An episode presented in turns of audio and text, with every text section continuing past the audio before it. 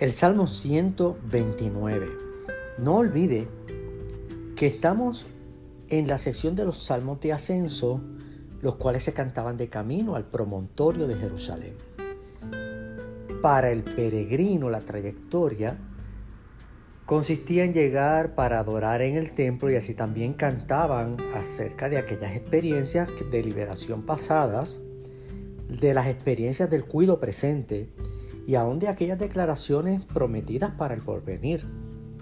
En este salmo se hace alusión a un Israel que está quemado, pero no consumido, tal como la zarza ardiendo que contempló Moisés.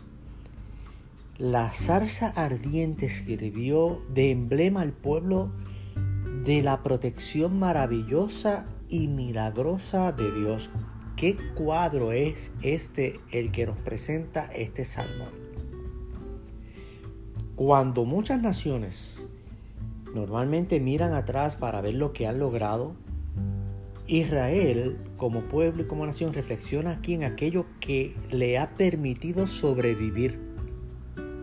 Les comparto parte del discurso del primer ministro de Israel, Benjamín Netanyahu, en el 2018, frente a la ONU.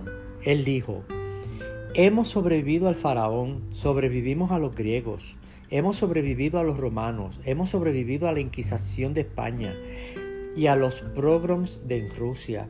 Hemos sobrevivido a Hitler, hemos sobrevivido a los alemanes, hemos sobrevivido al holocausto, hemos sobrevivido a los ejércitos de siete países árabes, hemos sobrevivido a Saddam Hussein, seguiremos sobreviviendo también a los enemigos de hoy.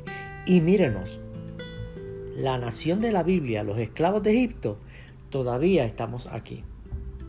Estas fueron las palabras del primer ministro. Y ciertamente destacan el cuidado que Dios ha tenido para con el pueblo. Por eso cantaban.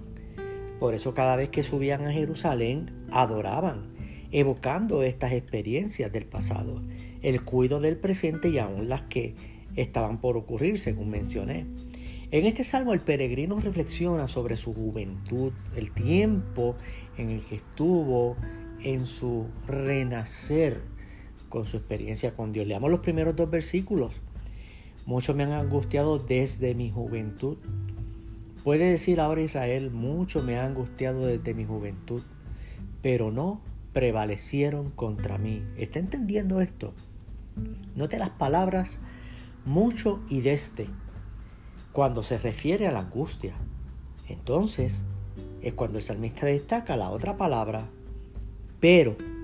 ¿Qué quise decir con ese pero? Pero no prevalecieron contra mí. Estaban quemados, pero no consumidos. Aleluya. El peregrino declara que todo Israel no había sido destruido porque Dios les había cuidado. Su bienestar provenía solo de Dios, no del hombre. Por eso es que en el versículo 8 dice, ni dijeron los que pasaban, la bendición del Señor sea sobre vosotros. Os bendecimos en el nombre del Señor. O sea, ni siquiera hubo el gesto de otros en bendecirlos. Al contrario, los maldecían.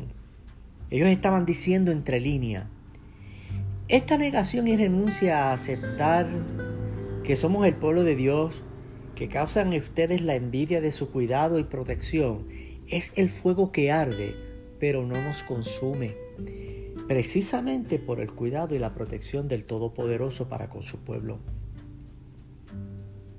La imagen del angustioso asedio de los paganos se describe en el versículo 3 cuando dice sobre mis espaldas araron los aradores, dando a entender literalmente, amados hermanos, lo que es pasar un arado sobre los cuerpos extendidos de personas en el piso. Esto fue lo que experimentó Jesús en todos aquellos azotes previos a su crucifixión. En fin, tal como dice el versículo 4 y 5, Jehová es justo, y serán avergonzados y vueltos atrás todos los que aborrecen nación. Con nosotros ocurre como Israel. Él nos otorgó una promesa, la vida eterna con Él. Y a pesar de todas las incidencias de nuestra trayectoria y peregrinación, Nuestra ascensión para adorar está ocurriendo. A Él sea toda gloria, honor y alabanza. La paz de Dios. Shalom.